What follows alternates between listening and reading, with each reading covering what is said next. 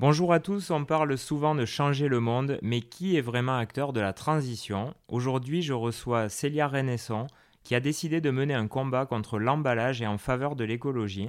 Après de brillantes études, des débuts dans un cabinet de conseil prestigieux, de belles responsabilités dans un groupe britannique, Célia se lance dans l'entrepreneuriat avec Réseau Vrac, qu'elle fonde il y a plus de 7 ans. Salut Célia. Salut Jérémy. Bon, je suis content de t'avoir en face de moi parce que c'est ce qu'on disait hors antenne. Je crois que ça fait à peu près euh, ces 7 ans qu'on ne s'est pas vu. C'est ça. Avant, on déjeunait euh, régulièrement tous les deux. Mais euh, là, ça fait un petit bout de temps. Après, on, est, on est resté en lien à distance et ça fait du bien de, de, te revoir. Bon, bah du coup, tu vas me raconter ton histoire et on va le partager à tout le monde. Avec plaisir. Alors, avant de parler de toi, bah, j'aimerais que tu nous parles de l'institution. Comme Deschamps dit, l'institution toujours au-dessus des individus. Donc, Réseau VRAC, c'est quoi?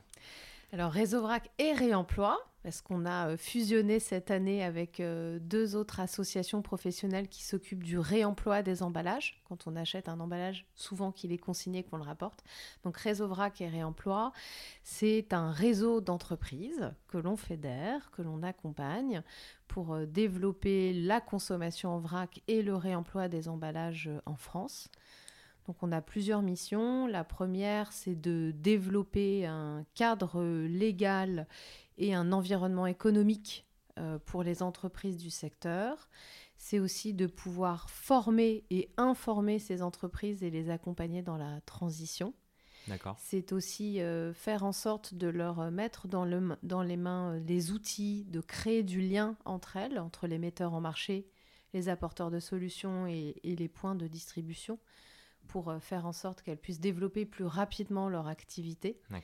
C'est de représenter la filière et, euh, in fine, de pouvoir euh, démocratiser la consommation vrac, le réemploi des emballages, bref, un nouveau style de vie. Mais du coup, si moi je suis une entreprise qui fait de l'emballage, je peux venir chez toi pour que tu me donnes un peu la marche à suivre ou que tu me, tu me guides pour euh, aller vers quelque chose de plus écolo. Quoi. Exactement. En fait, tu auras toujours besoin d'emballage dans la vie. Donc, on n'est pas contre les emballages, mm. mais notre but, c'est de trouver une, une alternative à l'usage unique dans l'emballage. Donc, on prend la règle des 3 R, qui est issue du Code de l'environnement, qui dit qu'il faut d'abord réduire, ensuite réemployer, puis recycler. Mm.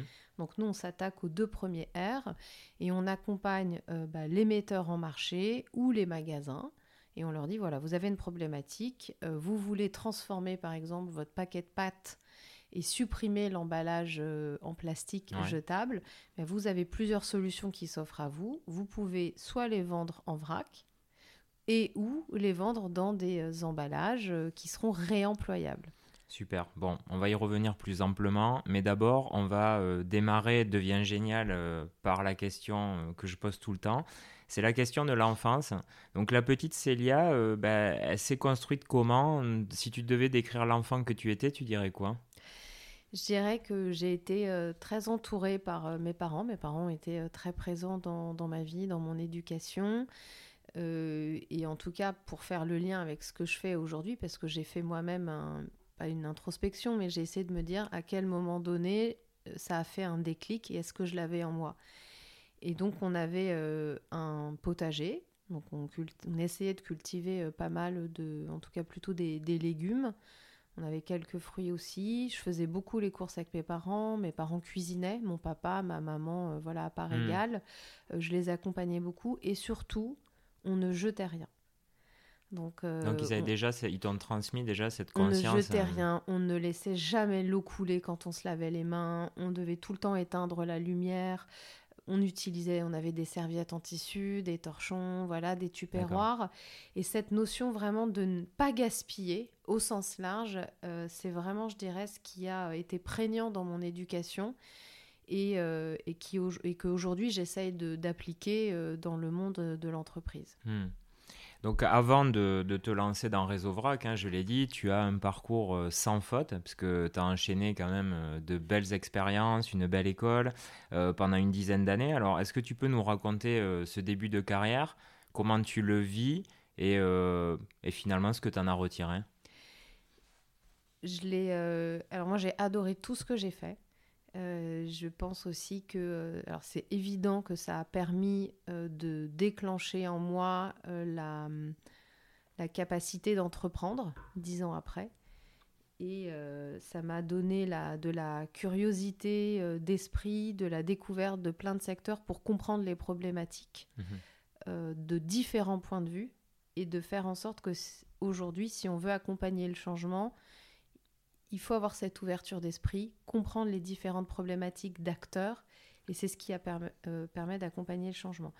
Donc après cinq ans d'études euh, en économie à, Dauphine, euh, j'ai intégré un cabinet de conseil en stratégie pendant euh, trois ans. Mhm.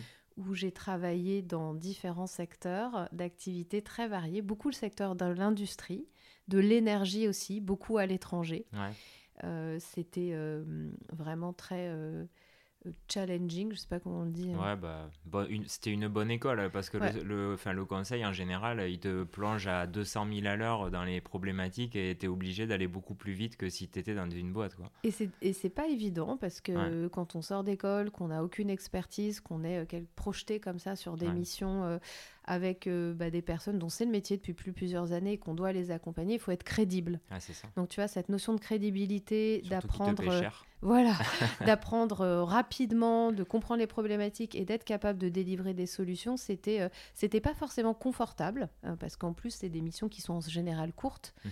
de un mois, deux mois, quatre mois, six mois, donc on change très rapidement de problématique de secteur. Et puis j'avais 22 ans à l'époque. Donc c'était impressionnant, mais j'ai adoré, euh, notamment celle où j'étais sur le terrain. mes missions préférées ont été quand j'ai travaillé dans une usine euh, de bobines de métal euh, dans le fin fond de la Belgique ou quand j'étais euh, dans une compagnie pétrolière au Koweït. Voilà, c'est celle que j'ai préférée parce que j'étais en contact avec le terrain. Ça m'a permis d'apprendre rapidement à prendre en main une problématique, trouver le chemin le plus rapide pour avoir une solution et, et pouvoir problématiser, faire des slides, des modèles Excel qui ont été des formidables outils.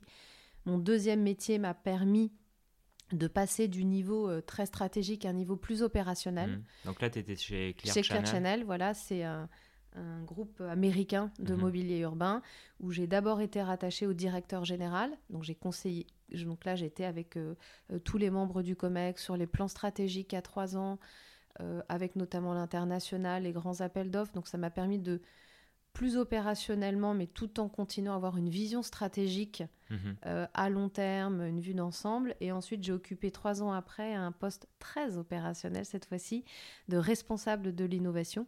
Donc c'est le moment où on commençait à basculer des euh, affichages papier aux affichages numériques. Donc là, j'étais notamment en relation avec euh, tout le département des opérations génie civil. Donc là, j'ai retrouvé ce que j'ai adoré dans mes missions de conseil, d'être sur le terrain. Mhm et, d'accompagner quelque chose de, concret.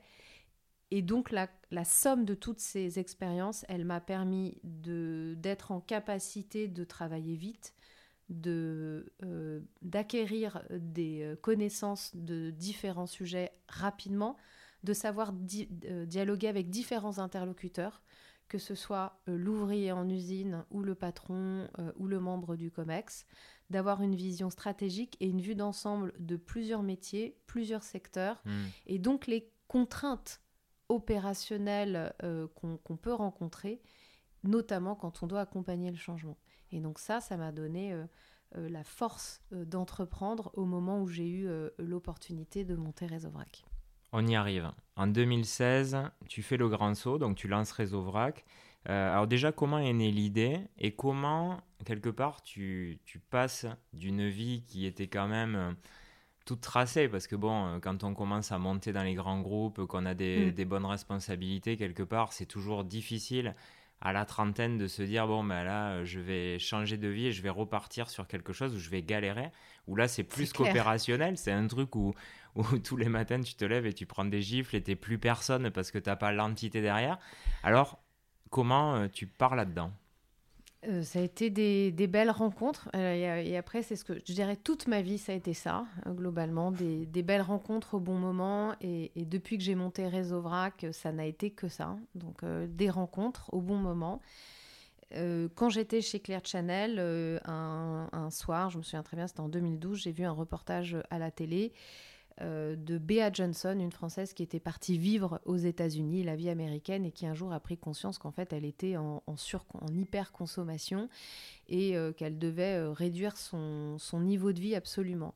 Et elle s'était lancé le défi de faire tenir tous les déchets d'emballage hein, de, de, sa famille dans un bocal de 1 litre. Et quand j'ai vu ça, je me suis dit, mais évidemment, en fait, c'est l'étape d'après de euh, la manière dont je vis au quotidien, où j'essaye de ne pas gaspiller, etc. Mais c'est vrai qu'il me reste toujours euh, des paquets ouverts dans mon placard que j'ai pas fini parce qu'en fait je les ai achetés en trop grande quantité et des emballages euh, que je remplis, etc. Et donc je me suis dit, je vais essayer bah, de faire comme elle. Donc j'ai repris les serviettes de mes parents, les tupperwares, les torchons, parce que hmm. j'utilisais du sopalin, etc. J'ai analysé toutes les pièces de la maison, je me suis dit par quoi je pouvais commencer. Et en parallèle, je me suis dit, autour de moi, tous les commerces que j'ai, qu'est-ce qui va me permettre de pouvoir euh, acheter mes produits euh, bah, sans emballage jetable, où hmm. je viens moi-même avec les miens. Et bien qu'habitant Paris, étant entouré de plein de commerces de proximité, de magasins bio, je me suis rendu compte que l'offre était limitée.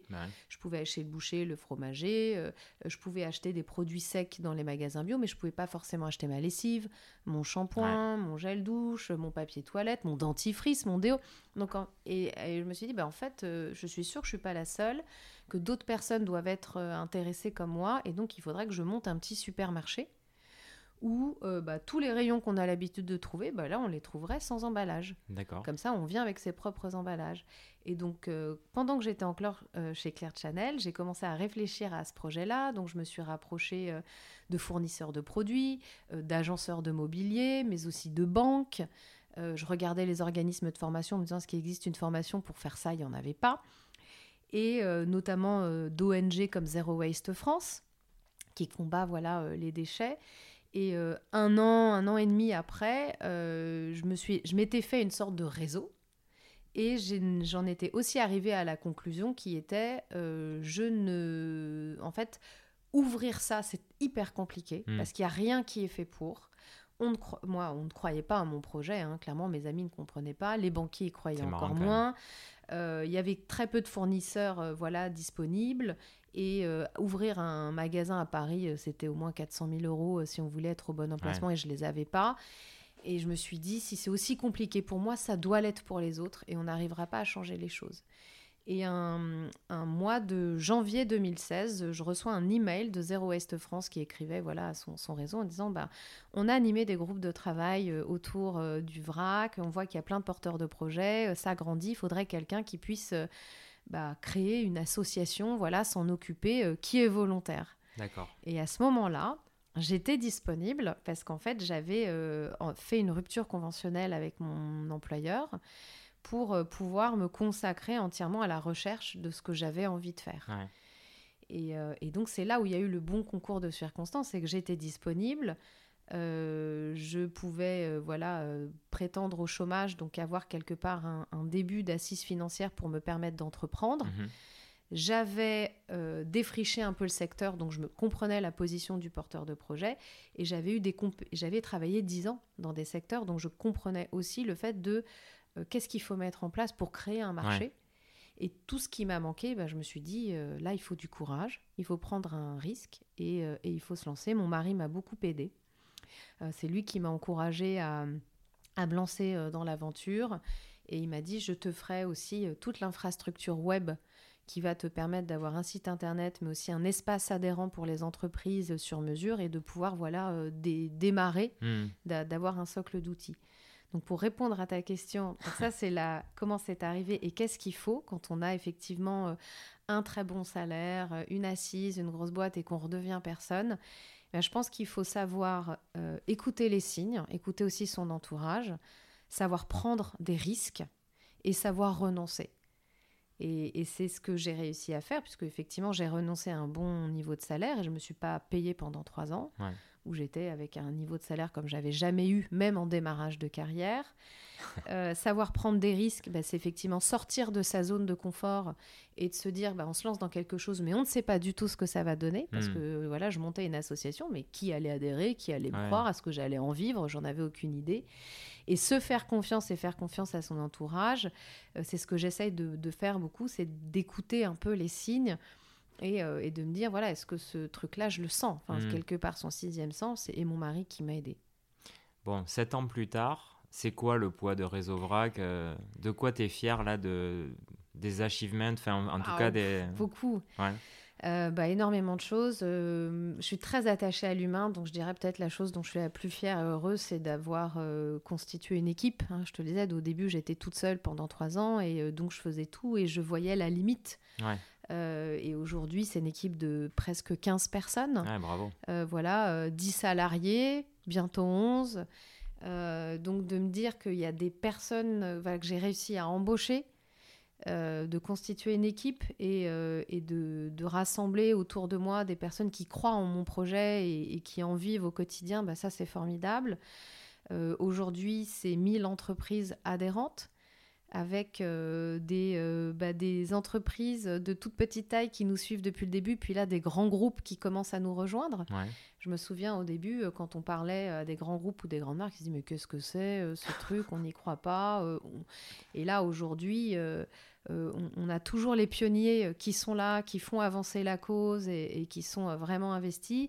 Et on voit les grandes marques, les grands acteurs de la distribution bah, venir dialoguer avec nous hmm. parce qu'ils comprennent qu'il n'y a plus le choix, que c'est le virage qu'il faut enclencher et qu'on est le bon interlocuteur. Donc la notion de crédibilité hmm. dans les achievements, elle est hyper importante pour moi et je la mesure bah, au fait que les grands groupes viennent nous parler, au fait qu'on est invité aujourd'hui dans tous les groupes de travail interministériels. Donc on est vraiment reconnu comme l'interlocuteur euh, privilégié des pouvoirs publics sur ce sujet-là.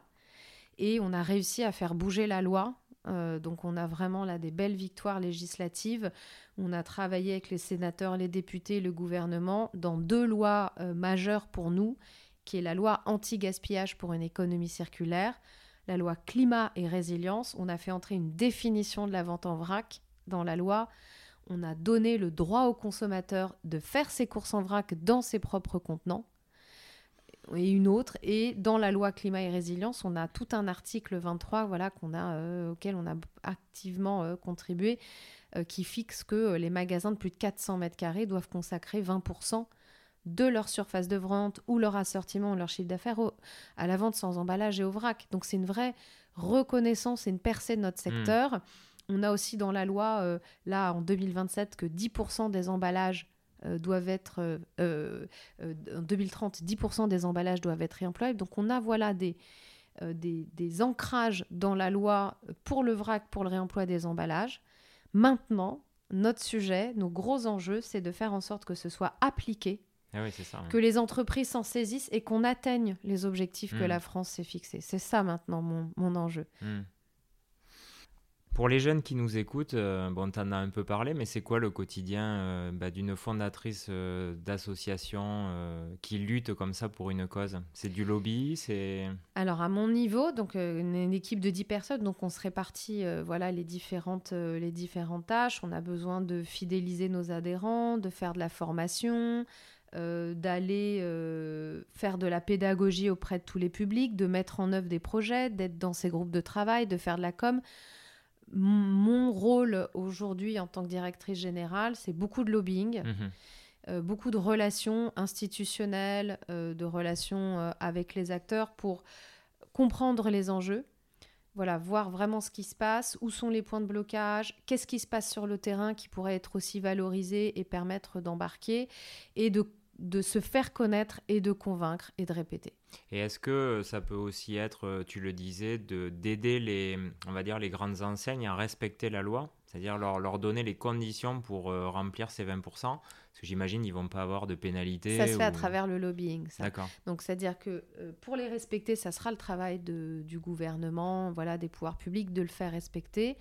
Euh, nous, ça va être surtout de, les encourager à, le faire, donc de leur mettre dans les mains les outils euh, pour qu'ils puissent y passer et de les convaincre qu'ils ont intérêt à le mmh. faire. Il y en a beaucoup qui le sont déjà. Euh, là, les enjeux qu'on a, c'est qu'on est une filière en émergence. Donc un nouveau marché, c'est un marché qui n'est pas mature, qui n'est pas compétitif encore par rapport à l'usage unique qui est optimisé depuis plus de 60 ans.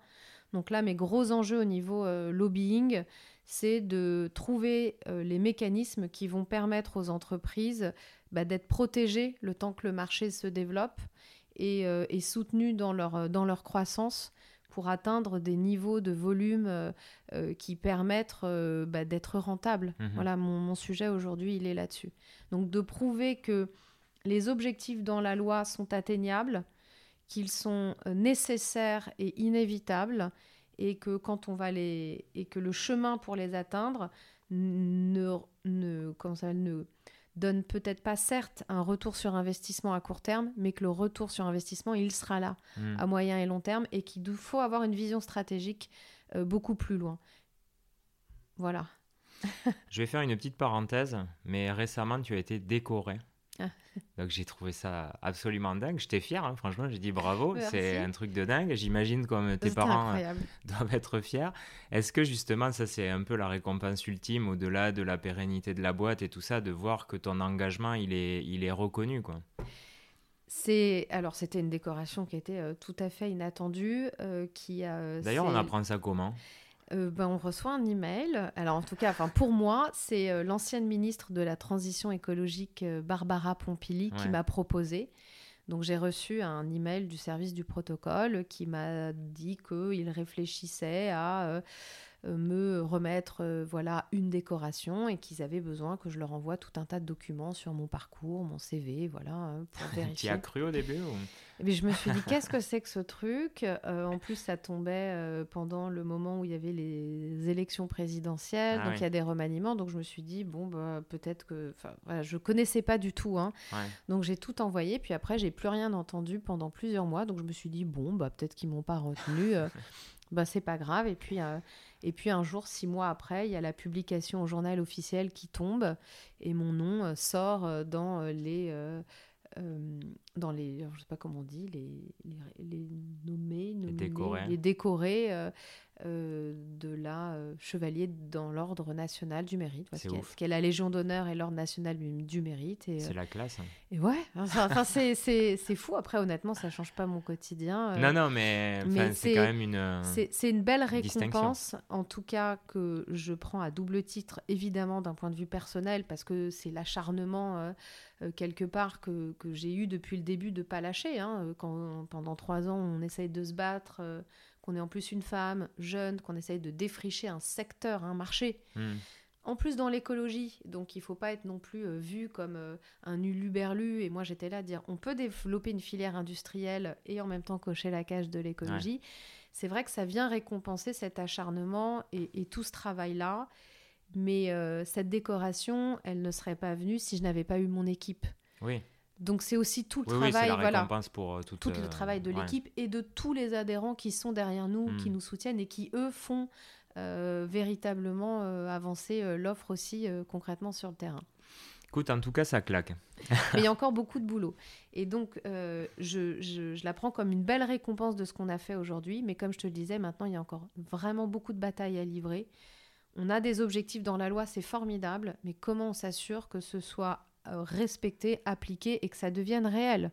Bah j'ai euh, encore beaucoup de boulot. Là, justement, tu me fais une passe décisive sur la prochaine question, parce qu'en 10 ans, quand même, le vrac a explosé hein, par rapport à ce qu'il était. Donc en 2013, le marché était de 130 millions d'euros de chiffre d'affaires. Il a atteint le milliard en 2019 et annoncé une ambition de dépasser les 3 milliards en 2023. Est-ce que c'est atteint? Est-ce qu'on y est? Alors on a eu un, ralentissement, mais que tout le monde connaît. Hein. Si tu suis tout le secteur euh, du, retail, de la consommation en général, le Covid a bouleversé drastiquement les modes de, consommation et de fonctionnement, et euh, on n'y a pas échappé. On a bien résisté euh, au Covid en 2020, début 2021, et quand, quand, tout a réouvert, qu'on n'avait plus le, voilà, qu'on ne pouvait plus faire autre chose, les le nombre de, la fréquentation a baissé euh, dans, les commerces vrac et, parce que les gens avaient plus envie de faire leurs courses, ils avaient plus envie de s'embêter à cuisiner, ils avaient mmh. envie d'aller au resto, de vivre, machin. Et donc là, on regagne des points de consommation. Donc on a eu euh, une phase effectivement de, forte croissance à environ 40% par an en moyenne, ce qui était euh, incroyable. Et, ensuite, on a eu un, palier de stagnation pendant le Covid, une baisse de la consommation et donc du chiffre d'affaires.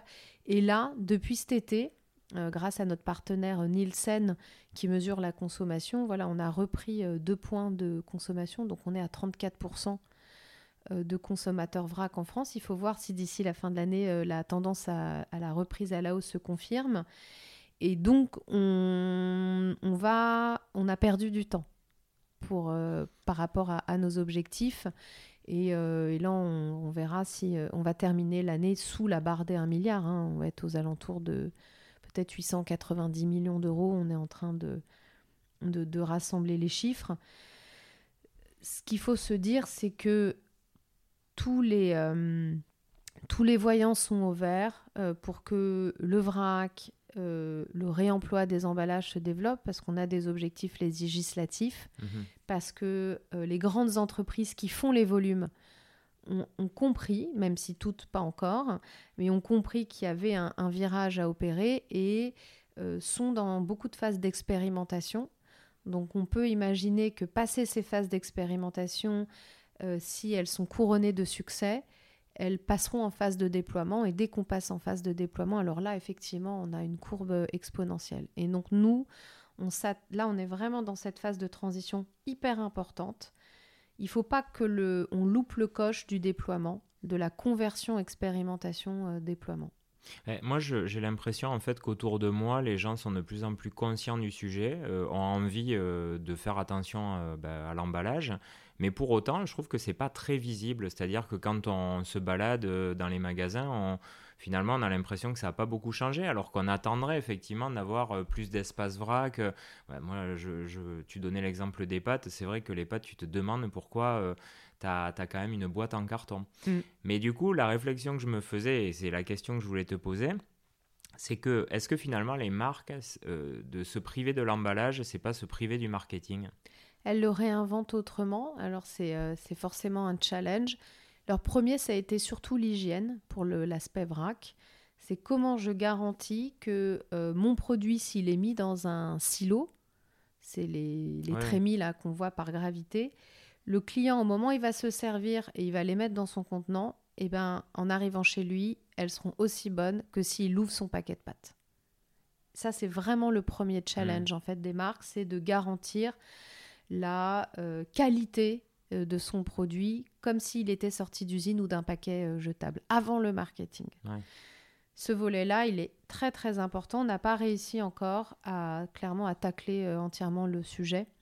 Il faudrait qu'on puisse avoir des formations obligatoires aux bonnes pratiques d'hygiène de la vente en vrac dans les magasins pour être sûr que on a eu beaucoup d'innovations sur les équipements de vente. Là, il y a plein de solutions qui sont en train d'être trouvées pour euh, bah, garantir l'innocuité du produit, qu'il n'y ait pas de manipulation magasin. Mais en plus de ça, de l'innovation euh, sur l'équipement de vente, il faut qu'on ait de la formation pour que le rayon vrac soit bien tenu, inspire confiance, soit propre, hygiénique, etc.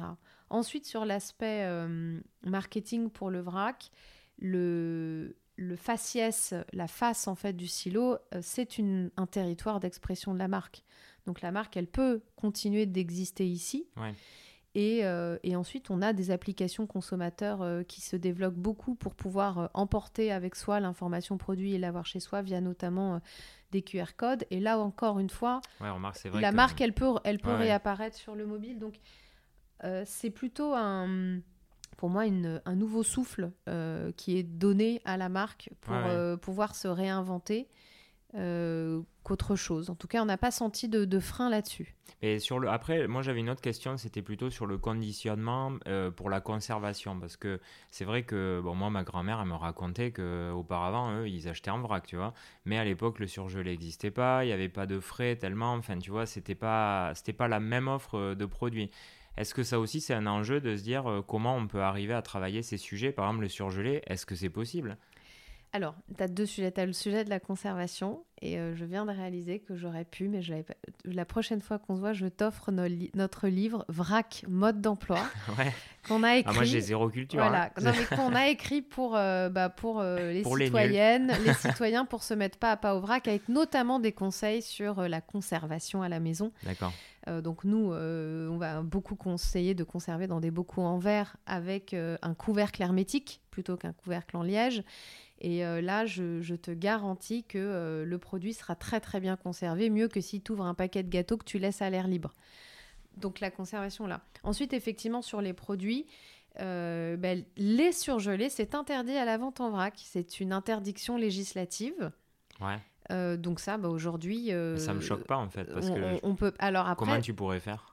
Eh ben, tu peux, ça existe en Italie, ah euh, en Espagne, euh, en Italie, il y a des, chaînes. en vrac? Alors tu as des, euh, donc c'est des chaînes d'ailleurs de magasins sur tous les produits de la mer surgelés, les légumes, et donc c'est des, des, grands bacs avec des trémies, voilà, enfin avec des glissières et des, et des pelles, et on vient se servir et on le met dans, un tupperware ah, et on le ferme.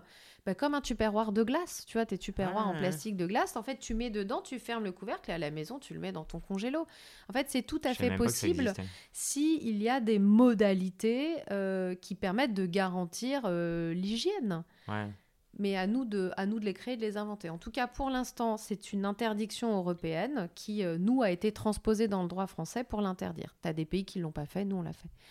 Et là, on n'a pas ressenti euh, de volonté des fabricants de produits surgelés d'aller sur ce segment-là.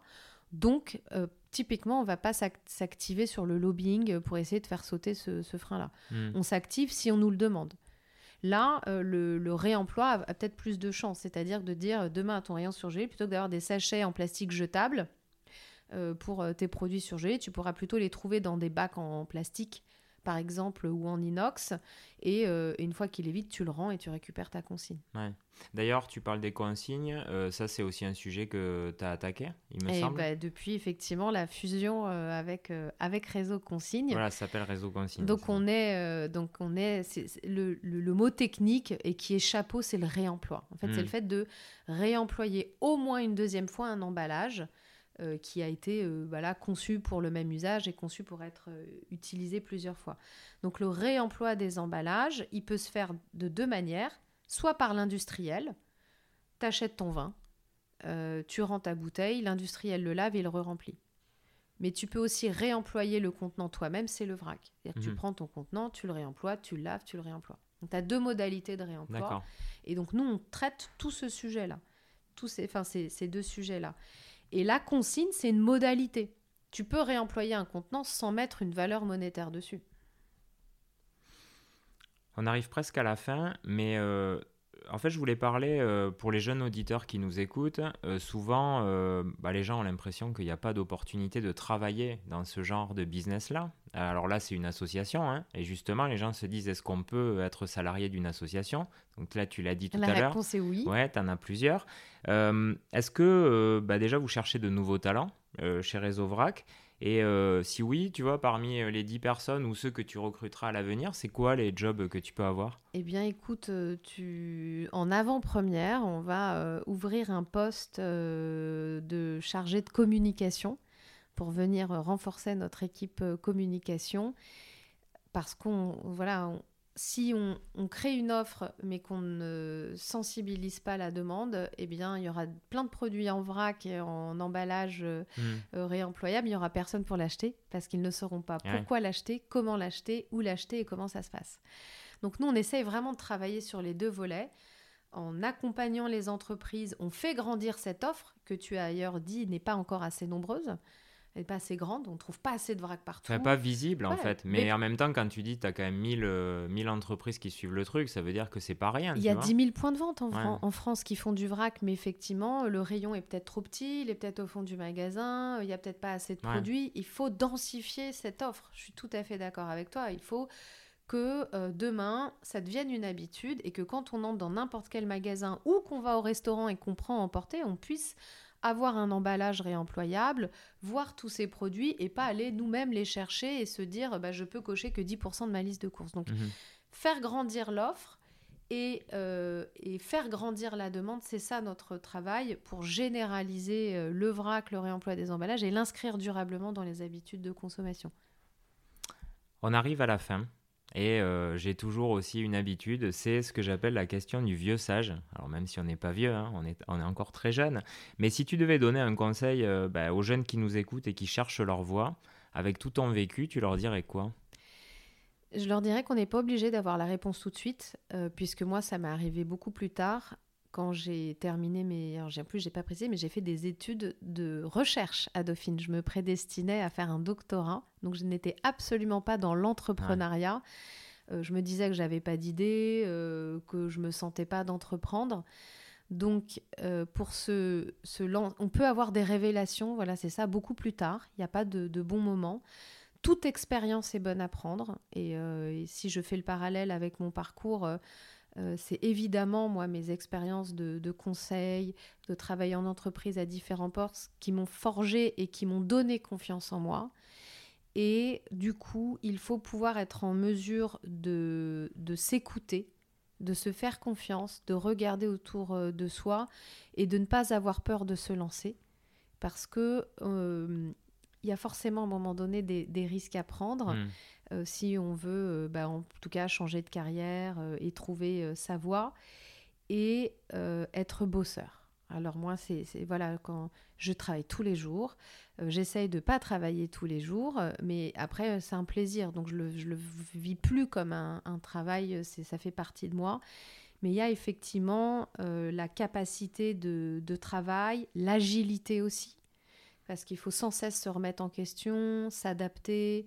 Et toutes ces compétences-là, on les développe au fur et à mesure. On les développe pendant ses études, pendant des stages, avec euh, ses amis, avec son entourage. Voilà, donc il faut être curieux, curieux, curieux, curieux, être à l'écoute, savoir s'écouter, se faire confiance, écouter son entourage, prendre des risques et euh, surtout ne, ne, pas être trop exigeant tout de suite et euh, chaque expérience est bonne, nous construit et nous permettra d'atteindre notre projet professionnel euh, au moment voulu.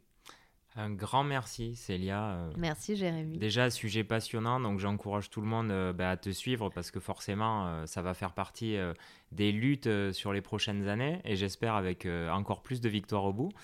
Et puis. on en a besoin. bah oui, et puis bon, ben voilà, on a eu quand même le scoop. Il y a un poste chez Réseau Vrac qui va s'ouvrir. Là, on va, on va préparer la fiche de poste. Euh, donc, suivez-nous euh, sur les réseaux sociaux, sur LinkedIn, hein, vraiment notre réseau, VRAC et réemploi, euh, poste de chargé de communication à venir Préparez vos CV. Voilà. Il va y avoir une très belle opportunité.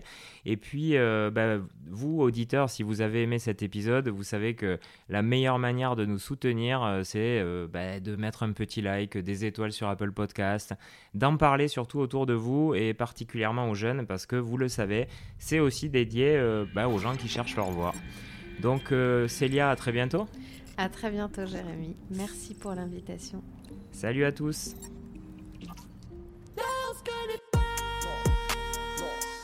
No.